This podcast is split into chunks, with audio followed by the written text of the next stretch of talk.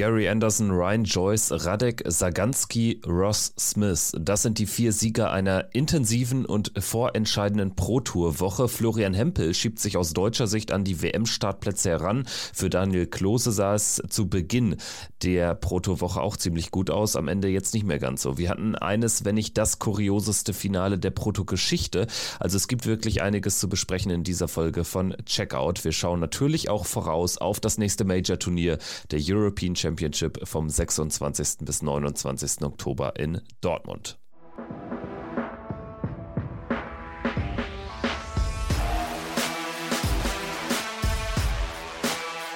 Hier ist Checkout, der Darts-Podcast mit Kevin Schulte und Christian Rüdiger. Hallo und herzlich willkommen. Hier ist Checkout, der Darts Podcast powered by Sport 1. Danke fürs Einschalten an dieser Stelle. Ich bin Kevin Schulte und grüße wie immer Christian Rüdiger. Hi. Hallo Kevin, ich grüße dich. Ja, Checkout gibt es wie immer auf allen bekannten Podcast-Portalen. Bonus-Content gibt es ab 3 Euro im Monat bei Patreon. Mitte dieser Woche vor Start der European Championship wird es da auch noch Content geben. Wir planen dann Deep Dive in die Geschichte der European Championship, 15 Jahre EM. Wir gehen rein über die 2023er Ausgabe sprechen wir dann ausführlich in dieser Folge. Zunächst müssen wir uns aber erstmal bedanken für den vielen Zuspruch, den wir für unsere letzte Folge bekommen haben nach dem Sieg von Ricardo Pietrezco auf der European Tour. Danke dafür.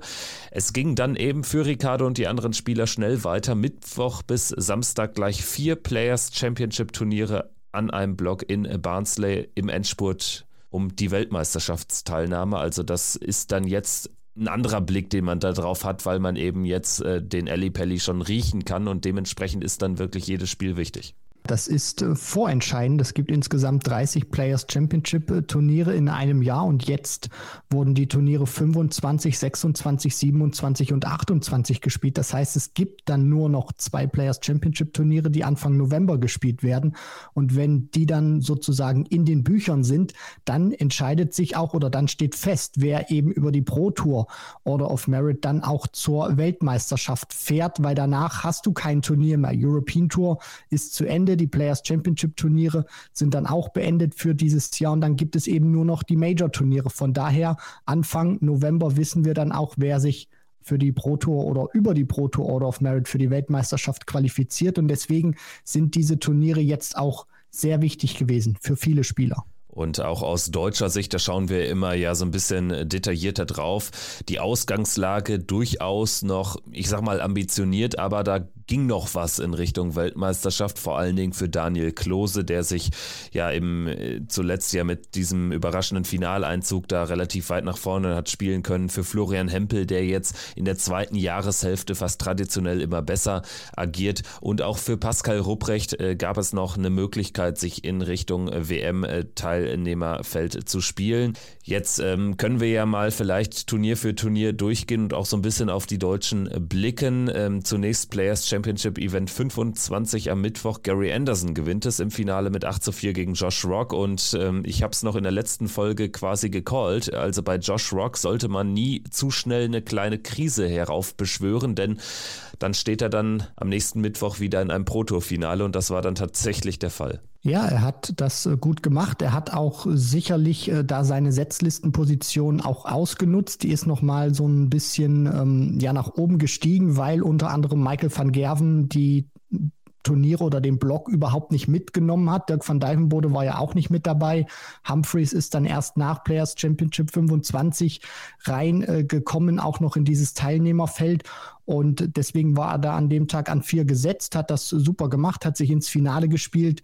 Nur gegen Gary Anderson war dann auch Endstation gewesen. Also der hat eine überragende Form mitgebracht äh, da zu diesem Pro Tour Block und ja, hat dann auch Rocky keine Chance gelassen. Von daher, das war wieder, denke ich, auch mal ein guter Run gewesen für Josh Rock, dass er da auch sofort wieder merkt, jawohl, da ist vielleicht eine kleine ich will nicht sagen Krise im Ansatz gewesen, sofort wieder unterbrochen, sofort wieder ein gutes Ergebnis.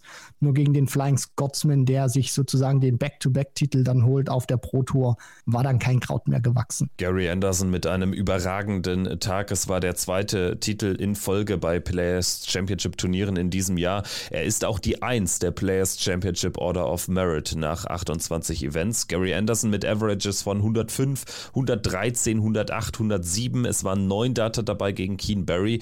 Ein überragender Tag vom Flying Scotsman, der sich auch durch diese Präsenz auf diesen Turnieren tatsächlich wieder zu einem deutlich besseren Spieler hochgearbeitet hat. Und jetzt wird es natürlich darum gehen, dass dann auch äh, die Leistungen bei den Major-Turnieren sitzen. Jetzt ist er ja bei der EM nicht dabei, aber Players Championship Finals, das könnte dann vielleicht nochmal ein Event sein, um sich richtig in Stellung zu bringen. Beim Grand Slam werden wir ihn sehen. Also mit Gary Anderson ist irgendwie dann schon noch zu rechnen. Ja, absolut. Also wir dürfen nicht vergessen, wir reden immer noch über Gary Anderson und bei ihm fehlt einfach immer so dieser gewisse Touch, der dann auch dieses Feuer entzündet oder so. Vielleicht dieser, dieser gewisse Tick Motivation oder auch Unbekümmertheit und die scheint der in diesem Jahr auch wieder gefunden zu haben. Er betont das sehr, sehr häufig in Interviews, dass er einfach nur sozusagen bei den Turnieren aufschlägt und Dart spielt, dass er einfach nur Bock hat und sozusagen nichts zu verlieren hat.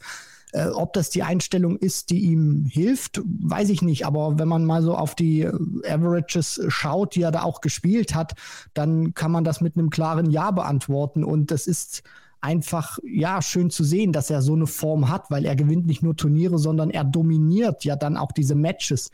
Also gegen Ross Smith, den aktuellen European Champion, musst du auch erstmal eine 113 spielen. Gegen Gervin Price in der Runde danach eine 108, gegen Danny Noppert eine 107. Also er schlägt da auch keine Laufkundschaft, sondern er besiegt da auch wirklich äh, ja die Besten der Besten dann auch und ähm, du hast das auch schon ein bisschen bei Flo Hempel angesprochen. Bei Anderson ist das ja auch so traditionell gewesen, gerade auch bei seinen Weltmeistertiteln, dass er dann in den entscheidenden Wochen und Monaten davor immer mehr an Form gewonnen hat. Und jetzt ist für mich dann eben auch die Frage, wie kann er das bei diesen Major-Turnieren noch umsetzen? Gute erste Runde gegen De Sousa, dann hat es in der zweiten Runde dann nicht ganz so gut äh, funktioniert beim Grand Prix. Klar, äh, unterschiedliche Tage, aber auch hier an so einem Tag spielst du viele Legs, da hat er einen guten Gesamtaverage gehabt. Und für mich wird es eben auch nur ja wichtig sein zu sehen oder interessant sein zu sehen, ob Anderson diese gute Pro-Tour-Form dann auch über über mehrere Wochen von ein und demselben Major-Turnier halten kann, weil wenn er das spielt, man darf das nicht vergessen, es ist immer noch ein zweifacher Weltmeister, Premier League Champion Gary Anderson, dann kann der ein ganz heißer Kandidat auch werden für die Titelvergabe im Pelli. Ja, wobei aktuell so ein bisschen sich abzeichnet, dass er eher ein Pro-Tour-Monster ist in diesem Jahr und nicht so äh, genau ein ähnliches Niveau dann auch auf die Major-Bühne bringen kann. Aber was nicht ist, kann er noch werden. Erfahrungsschatz spricht auch für ihn. Also vielleicht ist er so ein kleiner Außenseiterkandidat für einen ganz, ganz tiefen Run dann auch bei der Weltmeisterschaft. Aber dazu dann später im Jahresverlauf mehr. Sprechen wir über die Leistungen der Deutschen. Da müssen wir Daniel Klose hervorheben Typen, der hier tatsächlich äh, drei Partien gewinnt und erst im Achtelfinale gegen den späteren Finalisten Josh Rock rausgeht. Josh Rock, der wirklich dann irre gut gespielt hat, nachdem äh, Klose ganz gut angefangen hatte. Aber für Klose war es trotzdem ein sehr, sehr guter Tag. Damit hat er sich dann nach dem Mittwoch wieder in Stellung bringen können für eine WM-Teilnahme. Unter anderem der Startschuss waren 6 zu 5 gegen den äh, frisch gebackenen European Tour Champion Ricardo Pietrezco. Definitiv. Das war für Daniel Klose auch so eine kleine Achterbahnfahrt. Also wirklich gut begonnen mit diesem Achtelfinale, sich da gut in Stellung gebracht für das äh, Weltmeisterschaftsrennen. Dann gegen Ende vielleicht so ein bisschen die Pruste ausgegangen oder nicht mehr ganz äh, die Ergebnisse gehabt. Nur der Beginn ist äh, sensationell für ihn gewesen und das zeigt auch diesen Kontrast auch im Vergleich mit Ricardo Pietrezco. Du kommst da als Champion hin. Ich glaube, er nimmt sogar im ersten Leck direkt einen High-Finish raus, Ricardo, obwohl Daniel Klose ja dasteht, um ausmachen zu können. Und ähm, ja, das, das zeigt dann auch, du musst sofort wieder da sein, du musst sofort wieder liefern. Und Daniel Klose hat das klasse gemacht, hat dann eben Ricardo Pietrezco direkt mal eine Niederlage zugefügt und ja, für ihn war das ein ganz wichtiges Ergebnis. Dann war zwar gegen Josh Rock Schluss, aber trotzdem, er hat wieder gezeigt, es ist ein guter Spieler, ein sehr guter Spieler auch, der wirklich die ähm, ja, Jungs da ärgern kann. Und von daher war das ein guter Start gewesen in diesem Protoblock. Ansonsten Pascal Rupprecht in der ersten Runde raus gegen Rob Cross mit 4 zu 6, natürlich auch eine bittere Auslosung. Florian Hempel hat äh, gut gespielt, war ein sehr, sehr starkes und ansehnliches Match gegen den auch immer wieder erstarkten äh, Martin Lukman. Verliert er aber mit 5-6, also bittere Niederlage 3-0, 5-4 geführt. Ähm, das ist dann wichtiges Preisgeld, was ihm da verloren geht. Peter Wright habe ich jetzt noch hier mir rausgeschrieben, verliert 6-0 gegen Kim Heibrechts, also äh, das ist schon wieder dann sehr, sehr komisch. Ne? Also er kommt hier zu den Players Championships, darf, darf die jetzt auch nicht mehr auslassen, weil er stand jetzt nicht für die Players Championship Finals qualifiziert ist, kann eigentlich mit Selbstvertrauen hier hinkommen, verliert dann aber 6-0 gegen Kim Heibrechts. Also man wird weiterhin nicht schlau aus den Leistungen von Peter Wright. Absolut nicht. Und äh, genau das, was du eben auch sagst, man wird nicht schlau aus ihm, weil in diesem Block hat er dann auch noch mal ein gutes Ergebnis dann drin gehabt. Wir ein paar Tage später ein Viertelfinale dann auch noch mal äh, gespielt. Also man kriegt das auch nicht zu greifen bei ihm. Das war jetzt auch nicht, wo man sagen kann, der hat jetzt unfassbar schlecht gespielt. Kim Heibrechts war eben wirklich sauber unterwegs über diese sechs Legs, 15 Data im Schnitt gespielt. Peter Wright dann eben mit den 90 Punkten nicht viel auszurichten gehabt. Aber trotzdem äh, schaue ich auf Peter Wright da immer mit ähm, Argus-Augen, weil du hast das schon angesprochen, der ist nach 28 Players Championship Turnieren noch nicht für die Players Championship Finals ähm, qualifiziert und deswegen, der hat noch ein bisschen Pressure für die kommenden beiden Events. Da muss er noch mal einen tiefen Run hinlegen oder zumindest auch noch mal so viel Preisgeld einspielen, um sich unter die Top 64 zu spielen, weil sonst kann es sein, dass die Generalprobe ohne den zweifachen Weltmeister Peter Wright stattfindet und sie wird sehr wahrscheinlich auch ohne Nathan Aspinall stattfinden, weil der hatte sich so, auch wenn ich dann mal auf die Meldeliste geguckt habe gegen Ende dieses Blogs, sich äh, wahrscheinlich schon damit angefreundet, dass er nicht bei dem Turnier mit dabei sein wird. Ja, in der Tat. Also Nathan Espinel scheint schon abgeschenkt zu haben. Das ist wirklich auch unfassbar, ne? was wir für Größen dann eben nicht dabei haben bei den Players Championship Finals, aller Wahrscheinlichkeit nach. Also Nathan Espinel hat sogar 6000 Pfund Rückstand. Also der bräuchte jetzt bei einem der beiden letzten Turniere wirklich einen Finaleinzug oder, oder ähm, ja, am besten zwei relativ tiefe Runs, um überhaupt noch eine Rolle zu spielen. Also ähm, das ist schon sehr, sehr unwahrscheinlich, dass er da reinrutscht und dann so ein bisschen aus der ja, älteren Riege, Menzo Suljovic müssen wir auch erwähnen, stand jetzt äh, nicht bei den PC Finals, aber auch nicht bei der WM dabei. Ne? Also es ist schon sehr, sehr interessant, was sich da so getan hat in diesem Jahr auf dem Circuit. Aber gut, ich würde sagen, damit können wir einen Haken machen. Äh, Martin Schindler, Gabriel Clemens können wir jetzt auch schnell abhandeln in Runde 3 respektive Runde 2 raus. An diesem Mittwoch kommen wir jetzt zum Donnerstag. Da hatten wir mit Ryan Joyce einen Sieger, der sich jetzt zuletzt immer mal wieder bei Players Championship Turnieren Turnieren wirklich äh, bis ganz nach vorne gespielt hat und jetzt war es wirklich ein überragendes Turnier von ihm. Im Finale gewinnt er gegen Gervin Price mit 8-7, habe ich ihm nicht zugetraut. Also das äh, Finale muss man immer mit rechnen. Er hatte da auch, glaube ich, ein ganz gutes Draw mit äh, unter anderem Daniel Klose in Runde 3, den er schlägt, mit äh, Mervyn King, Jose de Sousa, Richie Adhouse im Halbfinale geschlagen. Aber dass er dann auch noch Price besiegt, habe ich ihm nicht zugetraut, denn Price hatte zuvor im Halbfinale Luke Humphreys mit 7 zu 6 besiegt. Ja, Luke Humphreys an diesem Tag eingestiegen und direkt richtig Bambule gemacht, aber Gervin Price hat äh, hervorragend gespielt und für mich war er dann auch schon der designierte Champion von Players Championship 26, nachdem er da auch Humphreys äh, hat rausnehmen können. Aber Ryan Joyce äh, zeigt eben, dass da doch immer was in ihm schlummert, aber er bekommt das nicht in der Konstanz dann auch gezeigt. Immer mal wieder einer gewesen, was wir auch häufig mal mit seiner Person in Verbindung gebracht haben, kann richtig gute Dart spielen, kann auch mal an so einem Tag weit gehen, beziehungsweise durchgehen, kann auch mal in den ersten Runden bei einem großen ähm, TV-Turnier auch äh, ja die etablierten Jungs vorne schlagen, ehemaliger WM-Viertelfinalist und jetzt hat er sich eben seinen zweiten Titel geholt, hat danach im Interview auch noch mal so ein bisschen reflektiert, was vielleicht nicht ganz so rund gelaufen ist in den vergangenen Wochen und Monaten. Er versucht jetzt auch ein bisschen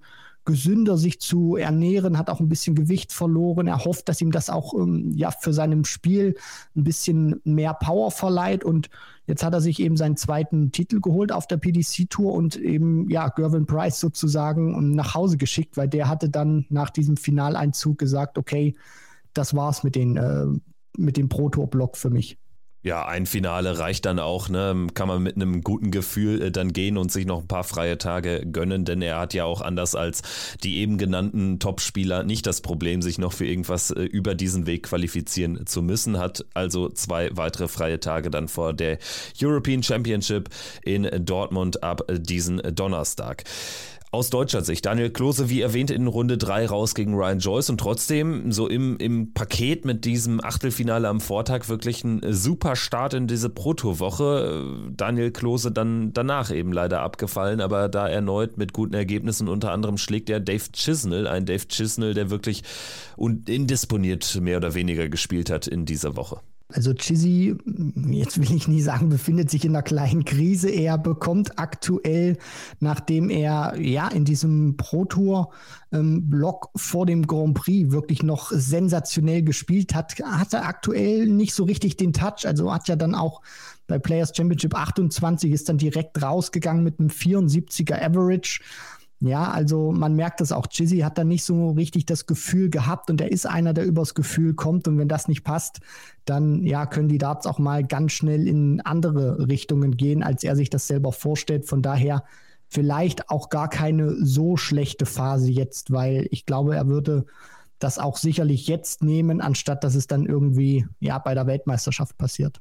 Ansonsten aus deutscher Sicht Florian Hempel immerhin ein Spiel gewonnen, aber auch im WM-Rennen eher zu wenig, geht raus gegen Matt Campbell in der zweiten Runde. Alle anderen Deutschen dagegen aber im Auftaktspiel schon gescheitert. Aus österreichischer Sicht vielleicht noch erwähnenswert, Menzo Suljovic erreicht die dritte Runde, verliert dann mit 6-1 gegen Luke Humphreys. Also ja, auch er wird tendenziell eher jetzt besser in der zweiten Jahreshälfte, hatte sich zuletzt ja auch kämpferisch gezeigt und ist auch optisch deutlich verändert jetzt mit diesem Vollbart unterwegs. Aber es äh, scheint auch etwas zu spät zu kommen, diese kleine Renaissance im Spiel des Menzo Suljovic. Also, wenn wir vielleicht schon so ein bisschen so einen Vorgriff wagen jetzt bei ihm auf die Prognose hinsichtlich der WM, da ist schon noch einiges an Rückstand aufzuholen und einige Spieler sind überzuholen. Also es sieht eher danach aus, als würde es nicht klappen. Ne?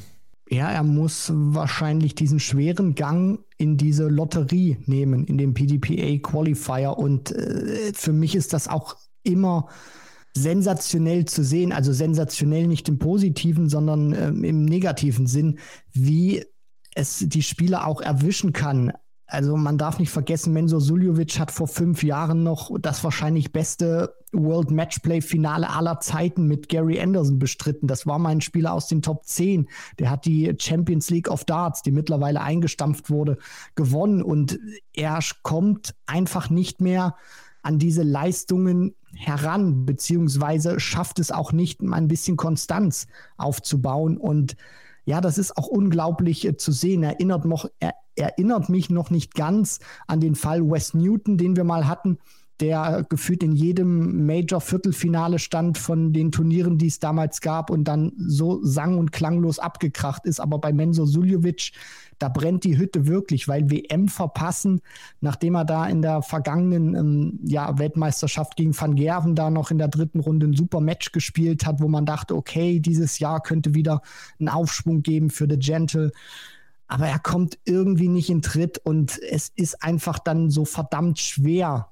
auch sich wieder nach oben zu arbeiten, weil ja, gerade jetzt in dieser Phase, wenn du dich kämpferisch zeigst, die anderen können auch Dart spielen und dann so auf diesen Druck Ergebnisse produzieren zu müssen, ist dann nochmal schwieriger, als es ohnehin schon ist. Von daher, das sind weiterhin harte, harte Zeiten für alle Menzo Suljovic-Fans. Und äh, das hat sich dann auch am Freitagnachmittag gezeigt. Ricardo Pietrezco hat Menzo Suljovic in der ersten Runde eine empfindliche Niederlage beigebracht. Mit 6 zu 5 setzt sich Ricardo durch und dementsprechend wurde der Rückstand dann immer größer von Menzo auf die WM-Startplätze.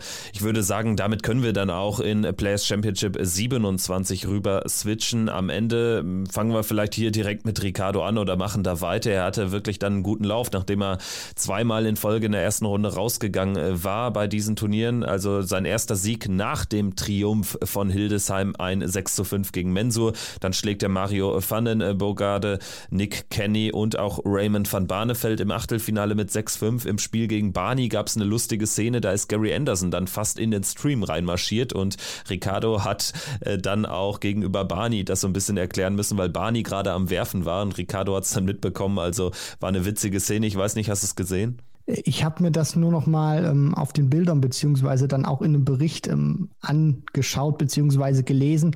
Ist schon äh, ein kurioses äh, Ding gewesen, gerade auch wenn du dann gegen Barney spielst, der dann auf der Bühne so oder so nicht ganz viel den äh, Spaß versprüht beziehungsweise versteht oder in dem Fall in der Streaming-Box da dann auch ähm, ja die Coolness zu bewahren, das dann in aller Ruhe zu klären. Das ist, das ist schon wirklich sehr ehrenswert gewesen. Ricardo hat das Match gegen Barney im Decider gewonnen mit 6-5, war ein sehr, sehr passables Match bei dem hohen 90er-Bereich. Dann ein Arbeitssieg, so würde ich es mal formulieren, gegen Nils Sonnefeld im Viertelfinale. Generell die Viertelfinalisten, also da war sehr, sehr viel äh, dabei, was in der Rangliste relativ weit hinten steht, mit unter anderem eben Sonnefeld, mit Mike Köfenhofen, Radek Saganski, Connor Scott und Radek Saganski und Connor Scott haben dann sogar noch ihre Halbfinals gewonnen und standen im Finale. Saganski gewinnt gegen Ricardo Pietrezco mit 7-3. Da wirkt es so, als wäre der Tank komplett leer gewesen von Ricardo, der bis dato ja auch nicht immer jetzt so die überragenden Spiele hatte, also nicht vergleichsweise äh, nicht vergleichbar mit äh, seinem Turnier in Hildesheim, aber einfach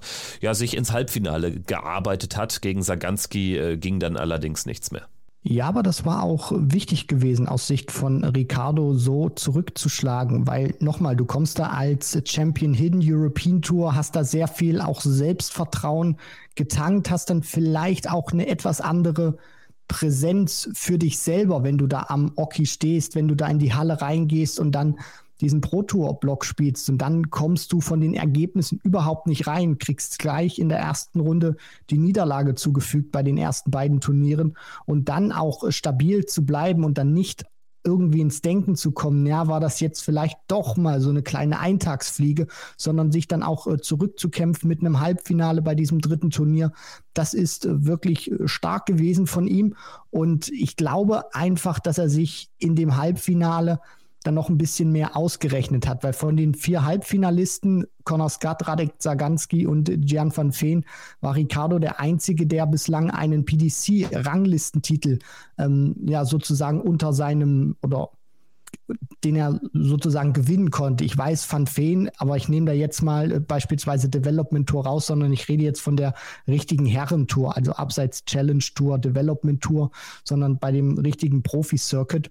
Und ja, dann gegen Saganski rauszugehen, das wird ihn sicherlich geärgert haben, weil da war zumindest von den Namen her die Chance richtig groß gewesen, da auch sich innerhalb von ein paar Tagen den zweiten Titel zu sichern. Und äh, zumindest von den Namen her war es dann ein äh, ziemlich absurdes äh, Finale zwischen Radek Saganski und Connor Scott. Connor Scott, der sehr überraschend gegen Ross Mills, gegen Gary Anderson, John van Veen nacheinander gewonnen hatte. Im Finale dann aber ebenfalls unterlegen war dem polnischen Busfahrer, der in Irland lebt. Radek Saganski gewinnt mit 8-5. Und das ist im Prinzip, um mal ganz weit nach vorne zu spinnen, das könnte dann auch die World Cup of Darts Teilnahme sein für Team Polen im nächsten Jahr. Jahr an der Seite von Christoph Ratajski. Also so viel Preisgeld braucht es da nicht, um äh, sich da an äh, Nummer zwei zu setzen in äh, Team Polen. Äh, und darüber hinaus, das wird natürlich jetzt viel wichtiger sein, äh, gerade just in diesem Moment. Radek Saganski durch diesen tollen Erfolg äh, sicherer WM-Teilnehmer ohne diesen Erfolg, ohne diese 12.000 Pfund würde er in diesem Race da auf Rang 47, 48 rumdümpeln beziehungsweise sich einordnen. Da merkt man auch, was so ein Sieg auf der Pro Tour alles anrichten kann. Äh, positiv gesprochen für Radek Zaganski, der auch ja im Interview das, glaube ich, gut zusammengefasst hat. Auch das, was wir immer mal wieder sagen. Er hat den, ähm, den Glauben gehabt, dass er so einen Tag auch mal drin hat. Dass es dann tatsächlich für den Titel reicht, ist nochmal ein ganz anderer Schnack. Aber auch diese Denkweise zu haben, weil es ja auch so viele Beispiele gibt oder gab aus der Vergangenheit und jetzt auch wieder in der Gegenwart passiert ist, dass äh, die Spieler, die du nicht auf der Rechnung hast, mal wirklich einen richtig guten Tag erwischen können, vielleicht dann auch die größeren Namen sich in diesem Bracket verabschieden relativ früh, weil sie nicht in ihr Spiel finden oder vielleicht auch gar nicht dabei sind und dann nutzt du eben die Gunst der Stunde und dann kommt auch mal so ein absolut skurriles äh, Finale zustande oder dann auch Halbfinals, wo im Prinzip bis auf ja Ricardo und ähm, ja Jan van Veen, denke ich mal, kann man da auch noch mit reinnehmen, so namenstechnisch nicht wirklich das oberste Regal oder vielleicht auch die mittlere Palette da war. Nur er greift dann eben zu und das ist aus seiner Sicht äh, wirklich schön zu sehen und zeigt auch, wie unberechenbar diese Turniere sind, weil es gibt ja auch noch genügend andere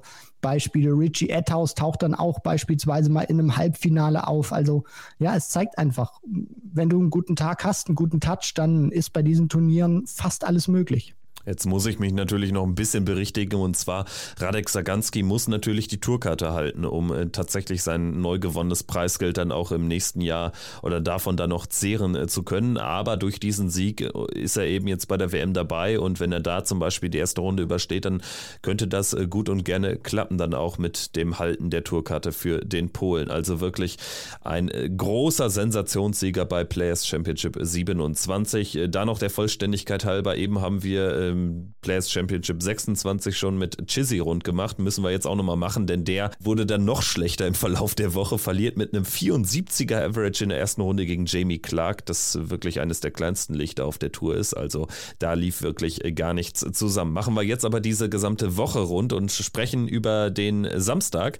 Ross Smith hat das Endspiel gewonnen gegen Damon Hatter mit 8 zu 6. Es war der zweite Prototitel in diesem Jahr für Ross Smith und er kam zum perfekten Zeitpunkt, ein paar Tage vor der EM-Titelverteidigung vom Smudger.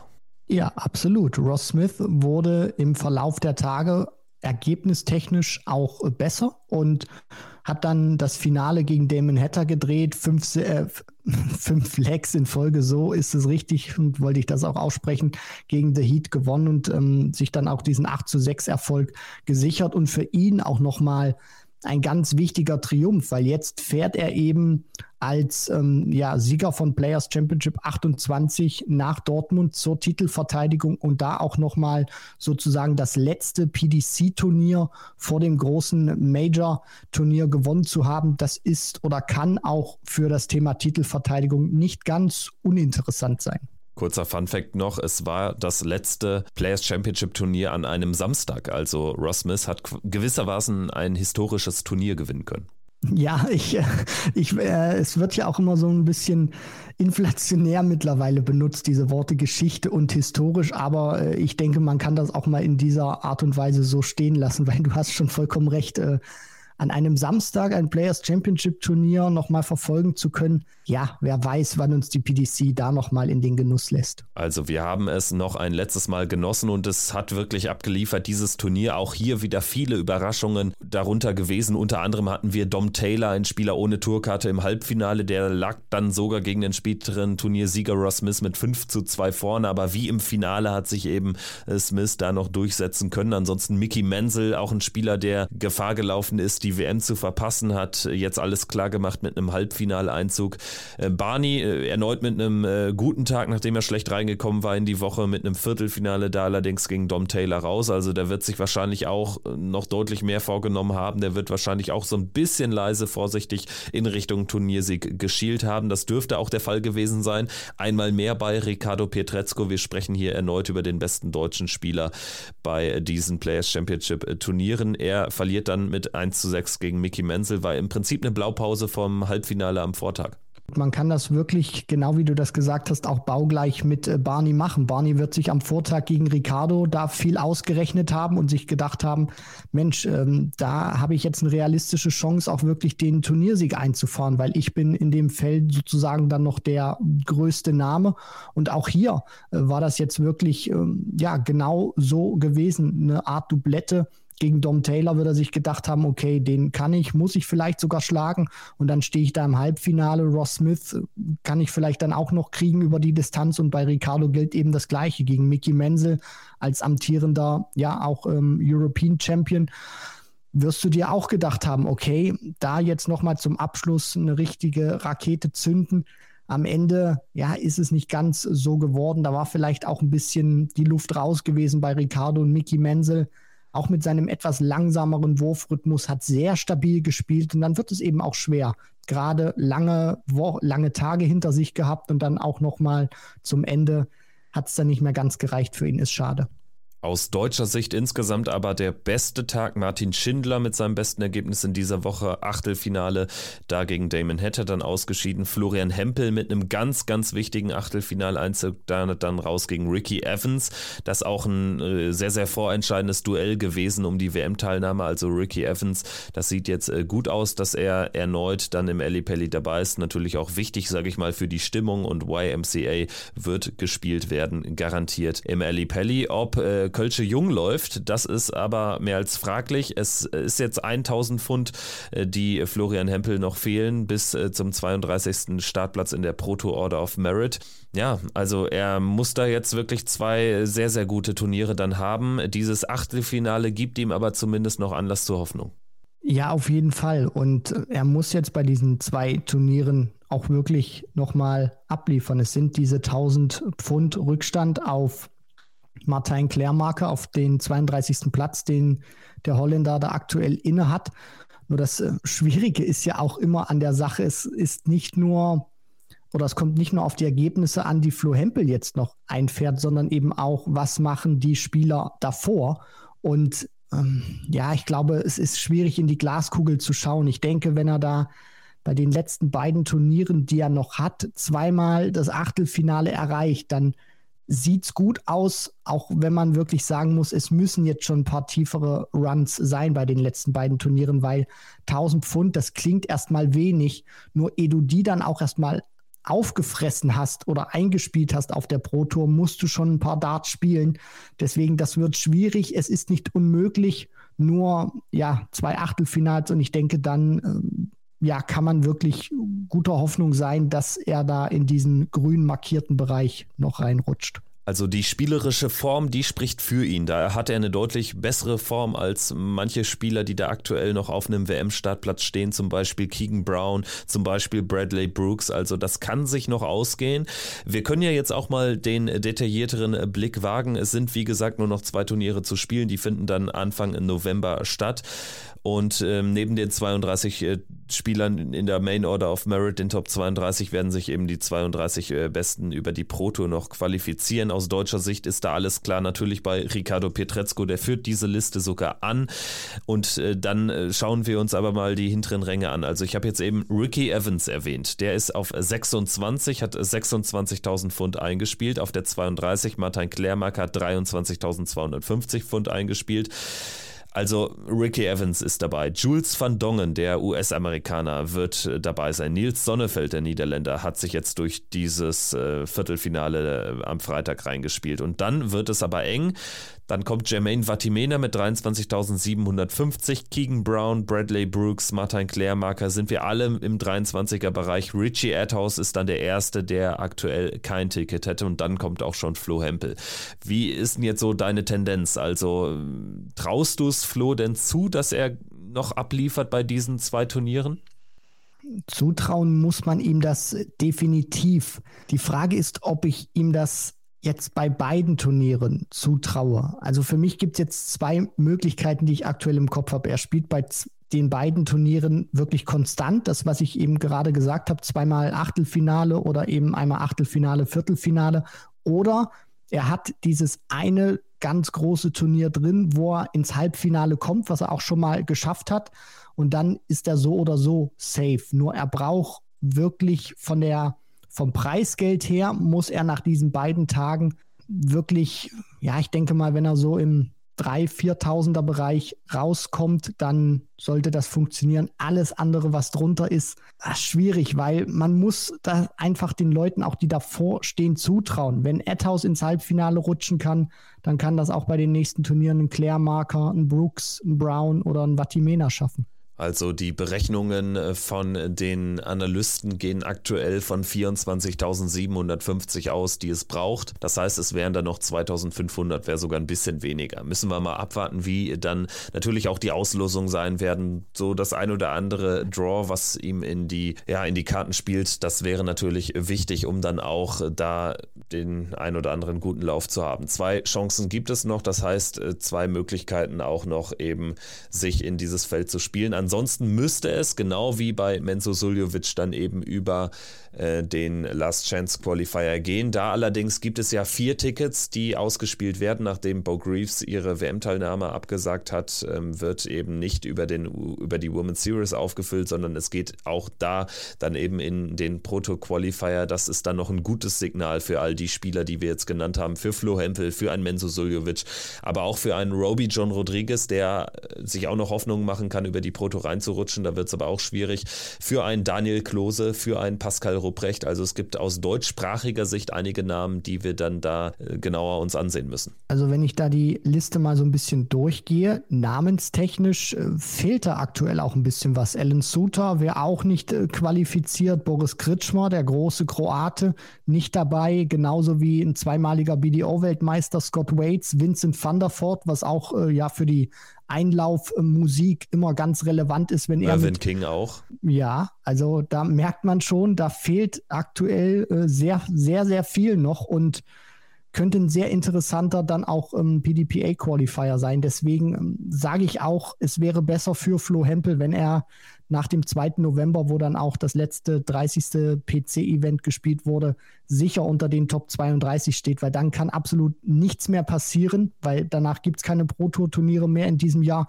Denn dieser Last Chance Qualifier, wir haben die Namen gerade auch schon mal aufgelistet, da willst du nicht rein, auch wenn es einen Startplatz mehr gibt. Aber da auf Biegen und Brechen dann wirklich abliefern zu müssen, weil du weißt, das ist die ultimativ letzte Chance in diesem Jahr das ist immer ganz schwierig und gerade auch bei diesen Namen King, unter anderem Voort, die sind dann auch so ausgebufft und ja, schaffen es dann auch teilweise, ähm, sich dann in so einem Moment auch wirklich top zu motivieren und auch da zu sein. Ja, wobei bei Voort aktuell die Sparflamme, glaube ich, schon sehr dick am Lodern ist. Also da gibt es ja auch schon so ein paar Anzeichen in Richtung Karriereende. Aber das nur am Rande. Du hast Alan Suter genannt. Ganz, ganz spannende Personalie. Letztes Jahr im WM-Achtelfinale, das heißt in der eigentlichen Order of Merit sogar ziemlich weit oben, aber in der Pro Tour, da wird es wahrscheinlich nicht mehr reichen. Möglichkeit wäre, also ich sag mal so, wenn Alan Suter tatsächlich noch einen tiefen Run hat, dann würde das gleichzeitig bedeuten, dass er wahrscheinlich Madas Rasma noch abfängt und dann wäre das ein Platz in den Top 32 der Welt, dann wäre das die 32. Setzlistenposition. Also entweder alles oder nichts, glaube ich, ist bei Alan Suter die äh, Devise. Er müsste ansonsten eben auch über diesen Qualifier sein Glück äh, versuchen. Gut, dann können wir es äh, damit, denke ich, rund machen. Ich habe jetzt noch zum Abschluss eine kleine spontane Frage mir überlegt und zwar, wie viele Debütanten werden bei der WM dabei sein über die Pro Tour. Also wie viele äh, Spieler stehen aktuell unter den Top 32 der Pro Tour Order of Merit im WM-Race, äh, die noch nie bei der WM dabei ist, äh, gewesen sind. Also ich habe jetzt mal fix durchgerechnet. Müsste stimmen, kein Anspruch auf Vollständigkeit, aber äh, deine spontane Antwort. Meine spontane Antwort. Es müssten so im Bereich fünf, sechs Spieler sein. Nee, es sind tatsächlich mehr. Ich habe nämlich auch gestaunt, es äh, müssten zehn sein. Ich gehe mal kurz durch, ja. Also, wir haben Ricardo Pietrezco, Jan van Veen, mhm. Mario van den Bogarde, Kevin Dötz, Richard Feenstra, Radek Saganski, Connor Scott, Dylan Slevin, Lee Evans und Jules van Dongen. Ich finde, das ist eine wahnsinnige Zahl. Also quasi jeder Dritte über diese Rangliste war noch nie dabei vorher. Ja, das spricht wirklich Bände. Vielleicht auch steht es für eine Art Generationenwechsel, weil die Leute, die wir auch aufgezählt haben oder die du gerade aufgezählt hast, jetzt vielleicht mal so ein bisschen mit Van den Bogarde ähm, außen vor, sind immer noch relativ junge Spieler auch. Und dann sind so alte Hasen wie King, wie Van der Voort, nicht mit am Start stand jetzt. Das ist schon sehr, sehr interessant, auch was sich da gerade abspielt. So ist es. Damit ist jetzt aber auch alles äh, gesagt zum WM-Race und wir machen jetzt mit unserer allseits beliebten Rubrik der Vorschau weiter auf das nächste Turnier. In diesem Fall lohnt es sich umso mehr, denn es ist ein Major-Event. Vom 26. von Donnerstag an bis zum 29. Oktober wird in den Dortmunder Westfalenhallen der neue European Darts Champion gekürt. Im Vorjahr gewann Ross Smith und in diesem Jahr haben wir drei Deutsche am Start mit Martin Schindler, mit Gabriel Clemens, mit Ricardo Pietrezco. Ich freue mich sehr auf dieses Turnier. Ich werde am Freitag auch kurzfristig vorbeischauen können. Am Freitagabend werde ich da sein bei der Session, wo unter anderem dann Ricardo gegen den äh, Titelverteidiger Ross Smith spielen wird. Wir schauen aber zunächst mal, würde ich sagen, auf den Donnerstag. Das heißt, auf die obere Turnierhälfte werden jetzt am besten Viertel für Viertel mal da durchgehen. Dave Chisnell ist äh, die Nummer 1 der European Tour Order of Merit. Er wird spielen gegen Chris Doby. Dave Chisnell kommt da aber jetzt eben mit einer schlechten Form hin. Äh, das riecht nach einem frühen Aus, oder?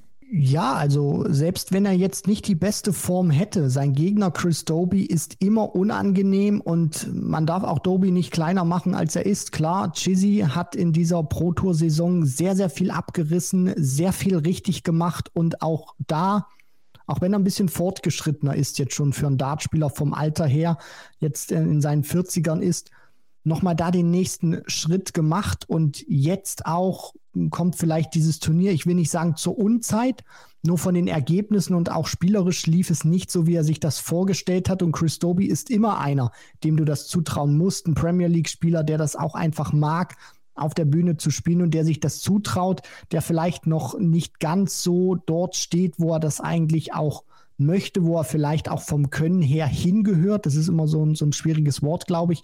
Ähm, dann in der Order of Merit nur, man muss es ihm einfach zutrauen. Ich meine, Doby, der hat im vergangenen Jahr in der ersten Runde Michael van Gerben rausgenommen und äh, Chizzy, ja, will zumindest, sage ich mal, an das rankommen, was er im vergangenen Jahr bei den European Darts Championship gespielt hat. Das war nämlich das Viertelfinale gewesen und da ist er dann ja komischerweise gegen Chris Doby ausgeschieden. Also ja, mal gucken, wie das jetzt über die Distanz Best of 11 wird, weil damals hatte Doby das Match Best of 19 mit äh, 10 zu 7 im Viertelfinale für sich entschieden. Dann haben wir Martin Schindler gegen äh, Stephen Bunting. Also wir werden jetzt nicht jedes einzelne Spiel in der Schärfe durchgehen, aber natürlich bei den Deutschen schon. Martin gegen Bunting, 16 gegen 17 der European Tour Order of Merit. Bunting mit stark aufsteigender Tendenz ist äh, alles andere als ein einfaches Spiel. Ich würde Bunting auch leicht vorne sehen, wenngleich Martin das natürlich auch über die kurze Distanz genauso rocken kann und dann wäre da sogar noch mehr möglich, wenn wir jetzt eben darüber nachdenken, dass der nächste Gegner Chisnell oder Doby heißen würde und eben nicht aus dem ganz obersten Regal kommt. Also äh, viel drin in diesem Segment der Auslosung. Die Distanz ist kurz und da besteht auch erstens die Chance, aber zweitens die Gefahr, weil ich gerade nochmal dieses Match vom World Grand Prix ähm, in meinem Gedächtnis habe, wo Martin überhaupt nicht aus den Blöcken gekommen ist und Stephen Bunting gespielt hat wie ein junger Gott. Also wenn das jetzt auch in Dortmund passiert, dann ja, ist das Match nach zehn Minuten vorbei und äh, Bunting gewinnt mit äh, 6-0, 6-1 ganz locker. Also da liegt auch für mich der Knackpunkt in dieser Partie. Wer kommt am besten aus den Blöcken? Wer schafft es auch früh, sein Spiel zu etablieren und ein gutes Niveau an den Tag zu legen? Und wer macht vor allem auch in der Anfangsphase wenig Fehler? Denn du darfst eins nicht machen, eine große Lücke reißen. Und wenn das dann auch nicht passiert, sowohl für Martin als auch für Bunting, dann wird es ein umkämpftes Match und für mich dann auch schwer zu lesen, wer sich dann auch durchsetzen kann. Ja, check out der Tennis-Podcast Bunting 6061. Nein, ich weiß, was du meinst. Ähm, sprechen wir über den nächsten Auch Deutschen. das wäre schwierig. Auch, auch das, das, wäre, wäre ganz schwierig. schwierig. aus deutscher Sicht. sprechen wir über den nächsten Deutschen, über Gabriel Clemens gegen Peter Wright. Muss er ran? Auch das haben wir beim Grand Prix schon gehabt. Da gab es dann anders als bei Schindler Bunting kein gutes Ende aus deutscher Sicht. Es war eine klare Sache für Peter Wright in der ersten Runde. Jetzt erneut das Duell der beiden. Also Gabriel hat keinen guten Track Track Record gegen Snakebite. Äh, bei Snakebite wissen wir aber nicht so wirklich, was da kommt. Äh, er hat mal übel Schiffbruch erlitten in der besseren Phase seiner Karriere gegen Flo Hempel bei diesem Turnier vor ein paar Jahren. Also auch eine spannende Ausgangslage. Auf jeden Fall. Und das ist eben diese ganz schwierige ähm, ja, Ausgangslage bei Peter Wright, dass du eben nicht weißt, was du bekommst. Aber das ist bei Gabriel Clemens, glaube ich, auch nicht nicht ganz anders. Klar weißt du, der spielt stabiler, nur du weißt auch nicht, wie er sich im Match dann präsentieren wird, gerade in wichtigen Momenten. Ist er dann bei den Doppeln wirklich da? Funktionieren die auch? Hat er da eine gute ähm, ja, Prozentzahl auch, dass er da Peter Wright gefährlich werden kann, dass er da auch die Fehler ausnutzen kann oder dann eben sich einen Vorsprung herausarbeiten kann, wirklich humorlos da ist und diese Lecks dann rausnimmt? Das das wird schwierig oder ich glaube, das ist eben für mich auch die entscheidende Komponente in dieser Partie. Gabriel wird ein bestimmtes Niveau an den Tag legen. Nur wie funktioniert oder funktionieren die Darts auf die Doppel? Das wird für mich entscheidend sein bei Gabriel Clemens und bei Peter Wright. Auch wenn das vielleicht etwas blöd klingt, könnte es gut sein, dass er im Gegensatz zu den anderen Top-Spielern diesen kompletten äh, Pro-Tour-Block mitgenommen hat. Klar, er muss ihn spielen, um die PC Finals zu erreichen. Nur jetzt ist er auch noch mal ein bisschen im Rhythmus, hat noch mal Wettkampfpraxis gesammelt, egal ob das gut oder schlecht war von den Ergebnissen. Aber er ist drin und deswegen von der, vom Namen her ist Peter Wright klar. Für mich der Favorit, nur er muss jetzt auch zeigen, ob er leistungstechnisch auch dieser Favoritenrolle von seiner Order of Merit Position gerecht werden kann. Ja, und bei Gaga ist auch ein bisschen Druck drauf, muss man äh, sagen. Also dieses Jahr nicht immer äh, so gelaufen, wie er es sich gewünscht hätte, nachdem er diese überragende Weltmeisterschaft gespielt hat. Also dementsprechend ähm, jetzt zum zweiten Mal da irgendwie halbwegs sang- und klanglos in der ersten Runde eines Majors rausgehen, das ist dann auch eher ein Rückschritt. Also wir hatten halt Gabriel Clemens auch in der Phase vor ein paar Jahren, da hat er jedes äh, Major-Achtelfinale im Prinzip erreicht. Ist dann nie darüber hinausgekommen, aber das war dann eben schon eine Klasse Klasse besser. Ich finde dieses Segment auch deshalb so spannend, weil wir in der vierten Begegnung, die wir da haben zwischen Michael Smith und Raymond van Barneveld, nicht nur so ein Gigantenduell haben, was die Namen betrifft, sondern auch so eine Partie, die irgendwie das Potenzial bietet, eine Überraschung zu kreieren. Also Barney zuletzt, was war es da, das äh, Turnier in den Niederlanden, wo er gegen Michael Smith äh, gewonnen hatte, sehr, sehr schwankend unterwegs. Das gilt irgendwie auch für den Weltmeister. So richtig dominant war da wenig in diesem Jahr. Also ich finde, das ist fast untippbar, wer hier ins Halbfinale kommt. Ich hoffe, dass es ein Gigantenduell wird. Von den Namen definitiv. Das sticht auch heraus in der ersten Runde. Die Frage, die sich dann nur stellt, ist, bekommt Barney vor allem auch sein Spiel ähm, ans Board? Ich glaube, bei Michael Smith mache ich mir da Stand jetzt weniger Sorgen, weil er beim Grand Prix auch einen guten Eindruck hinterlassen hat. Ich glaube, der weiß auch, dass es jetzt in eine ganz entscheidende Phase geht, war jetzt auch bei den Players Championship Turnieren nicht wirklich aktiv gewesen und der wird sich schon gut vorbereiten. Und bei Barney bin ich ehrlicherweise auch enttäuscht, was er da beim Grand Prix unter anderem zeigen konnte oder allgemein jetzt so bei den Major-Turnieren. Klar, du hast das ähm, World Series-Turnier in den äh, Niederlanden angesprochen, nur bis, bis auf dieses Event war da nicht so wirklich viel gewesen, auch vom Standard her. Deswegen, Barney muss sich steigern. Wenn er das nicht hinbekommt, dann wird Michael Smith diese Partie für mich auch klar vom Ergebnis her gewinnen. Das äh, zweite Viertel, ich denke, das können wir ein bisschen kürzer fassen. Da können wir ja alle Partien mal so im Block durchgehen. Ich fange mal an. Price gegen Barry, da ist die Favoritenlage eindeutig zugunsten von Gervin Price. Dann haben wir Nathan Espinel, der am struggeln ist auf der Pro Tour gegen Orion Searle. Das äh, könnte durchaus sehr, sehr eng werden. Rob Cross gegen Dimitri Vandenberg könnte auch eng werden. Dimi, da werde ich auch nicht ganz schlau raus, spielt auch kein gutes Jahr, muss man mal so ganz klar sagen. Und dann haben wir noch Danny Noppert gegen Andrew äh, Gilding. Also hier für mich dann Price. Äh, der Spieler, den ich hier schon klar vorne sehe. Also hier habe ich einen klaren Favoriten in Richtung Halbfinale. Ja, da gehe ich äh, absolut mit und Price hat für mich auch eine sehr gute Form, ähm, will auch diese Schmach vom vergangenen Jahr wettmachen, wo er da direkt zum Auftakt gegen Robbie John Rodriguez rausgegangen ist. Das war sicherlich für viele eine Überraschung, auch für ihn. Keen Barry, der stagniert aktuell von seiner Leistung und Price hat mir jetzt auch bei den beiden Players Championship Turnieren, die er gespielt hat, gut gefallen. Von daher, da sollte wirklich nichts anbrennen. Aspinall gegen Searle sehr interessant. Aspinall hat jetzt auch diese Turniere ausgelassen, kurze Distanz. Wir wissen, Ryan Searle sehr ähm, ja, Heavy Scorer dann auch. Also wenn der in die Triple reinkommt, wenn er dann auch seine Doppel 20 findet, kann das mm, ja ein schickes Match werden über die kurze Distanz und das würde mich dann auch nicht sonderlich überraschen, sollte er Espinel rausnehmen können. Cross gegen Vandenberg, da ist für mich Rob Cross einfach der Favorit, weil er sich für mich fav ähm, nicht favorisierter dargestellt hat, sondern stabiler dargestellt hat als Demi.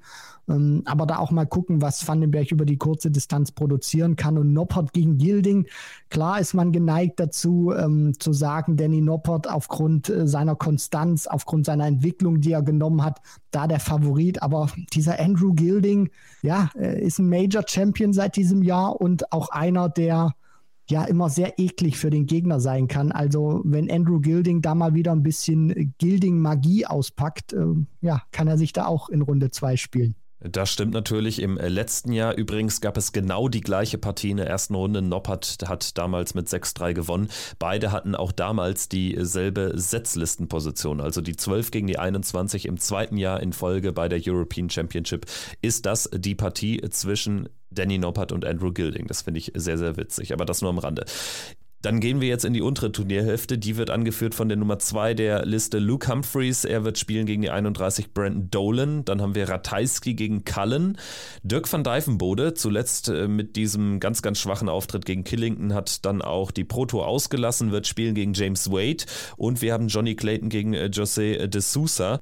Ja, ganz klar ist es Humphreys, der hervorsticht. Ich äh, könnte mir aber vorstellen, dass es ein ziemlich episches Achtelfinale werden könnte. Humphreys gegen Cullen, auch so vom vom Tempo und vielleicht wäre Cullen dann der Mann, der sich da diesmal durchsetzt. Also das habe ich zumindest so ganz äh, leicht auf der, auf der Karte gesehen. Würde ich mir auch gerne anschauen wollen. Also Luke Humphreys gegen Brandon Dolan, klar, wissen wir auch beim Matchplay, jüngste Vergangenheit mit Van Gerven, den er da rausgenommen hat. Dolan traut sich sowas zu, kann sowas auch nur ich finde es auch schwierig, dann den Vergleich irgendwie zu ziehen zwischen Van Gerven und Humphreys, weil Humphreys für mich übers Jahr gesehen deutlich stabiler auch ist als MVG, weil ich ihn auch deutlich mehr sehe ähm, bei den Turnieren und vor allem auch jetzt mit diesem Erfolg vom World Grand Prix im Rücken. Man hat das auch gesehen bei der Pro Tour, kommt da sofort an, spielt da einen tollen Tag und wird dann von einem wahnsinnig gut spielenden Price erst gestoppt. Also da sollte für Humphreys wenig anbrennen. Der spielt mit so einer Lockerheit,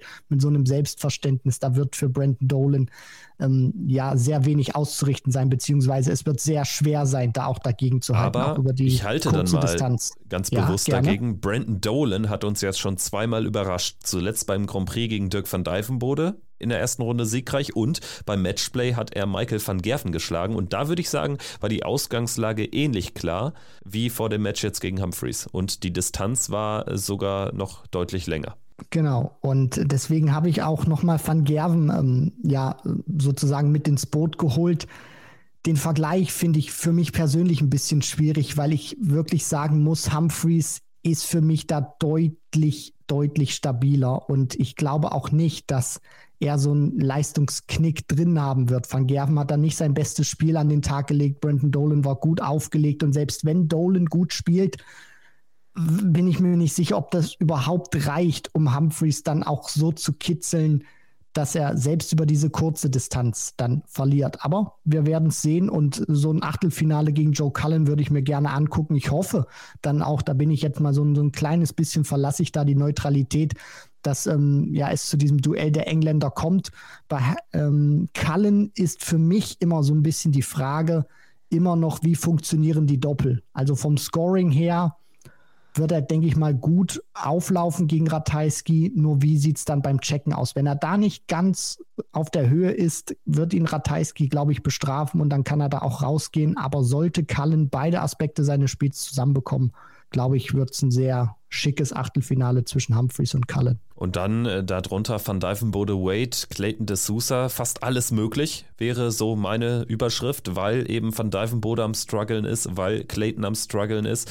Könnte oder riecht so ein bisschen nach James Wade fast schon alles möglich würde ich definitiv bei Clayton de Sousa unterschreiben. Äh, bei Clayton wissen wir aktuell auch die Ausgangslage, auch mit dem ähm, persönlichen Aspekt, dass äh, da der Fokus sicherlich woanders gerade liegt und nicht zu 100 Prozent auf Darts. Und de Sousa, so leicht kommt er auch wieder besser in Schwung Ähm, von daher kann das auch in der aktuellen Situation von Clayton wirklich gefährlich werden für das Frettchen.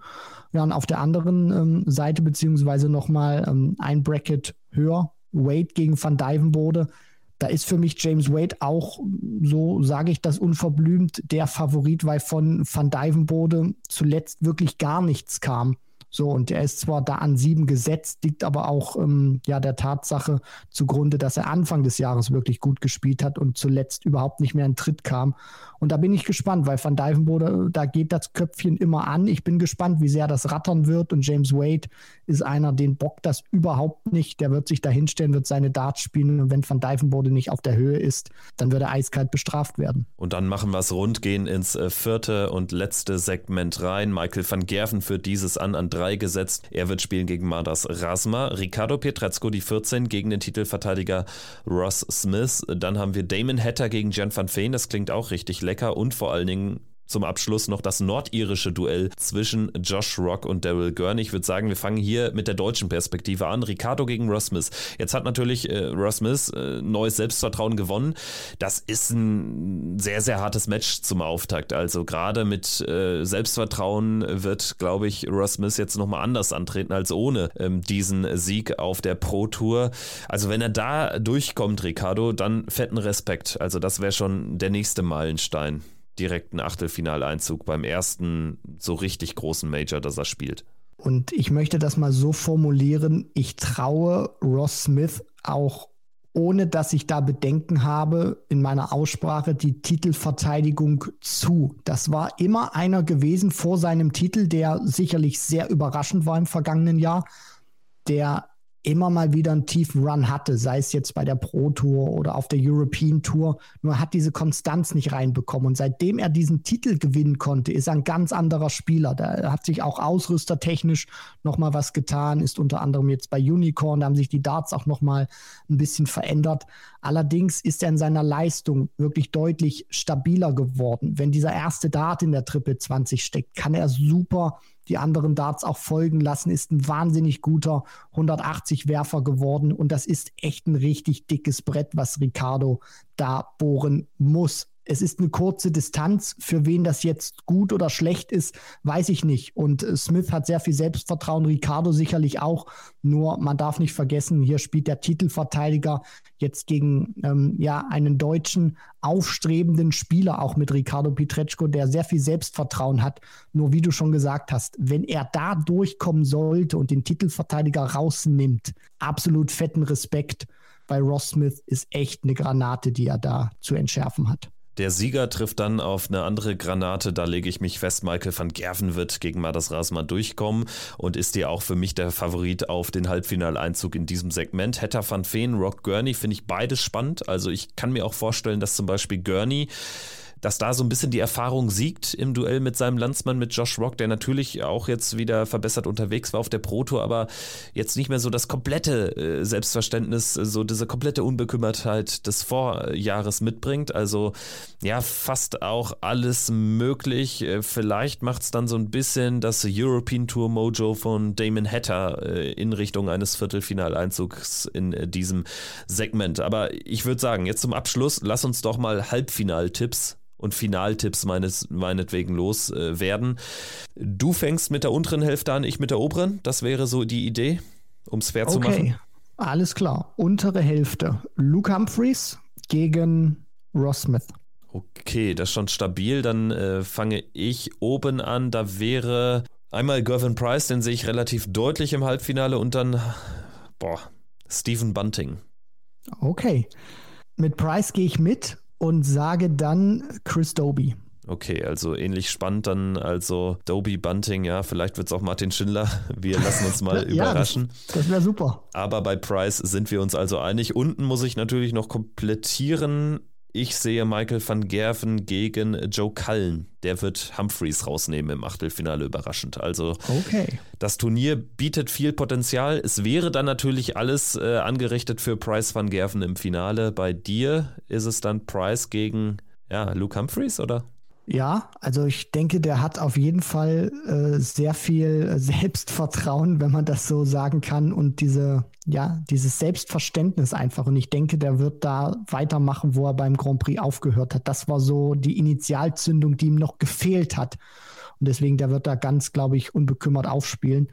Ja, und ähm, am Ende wird es wahrscheinlich wieder ganz anders kommen, als wir uns das ausgemalt haben. Dann steht da ein Andrew Gilding im Halbfinale und ähm, greift nach seinem zweiten Major-Titel. Ja, so wie letztes Jahr bei der European Championship, als dann irgendwie alle Favoriten früh rausgingen und wir am Ende dann einen Chris Doby im Halbfinale hatten, Dirk van Dijven, Bodo Ross Smith und Michael Smith. Ne? Also ein Turnier mit äh, Potenzial. Ich denke, ihr werdet äh, gemerkt haben, Schickt uns gerne eure Tipps. Äh, was denkt ihr denn? Wer wird da am Ende dann triumphieren? Wer wird im Halbfinale, Finale stehen? Interessiert uns wirklich sehr. Gut, dann jetzt zum Abschluss, um es äh, ganz rund zu machen. Wir haben ja noch die Rubrik Sonstiges aus der Dartswelt und äh, da würde ich ganz gerne auch mit der deutschen Perspektive ausnahmsweise mal anfangen. Wir haben nämlich mit David Schlichting bei der Modus Super Series ein Teilnehmer im Finale von Woche 11 gesehen, ist dann da allerdings nicht weitergekommen. Also ähm, hat es in diese finale Gruppenrunde geschafft, ist aber jetzt da nicht rausgekommen wegen der Leckdifferenz. Trotzdem sehr, sehr passable Leistung von ihm.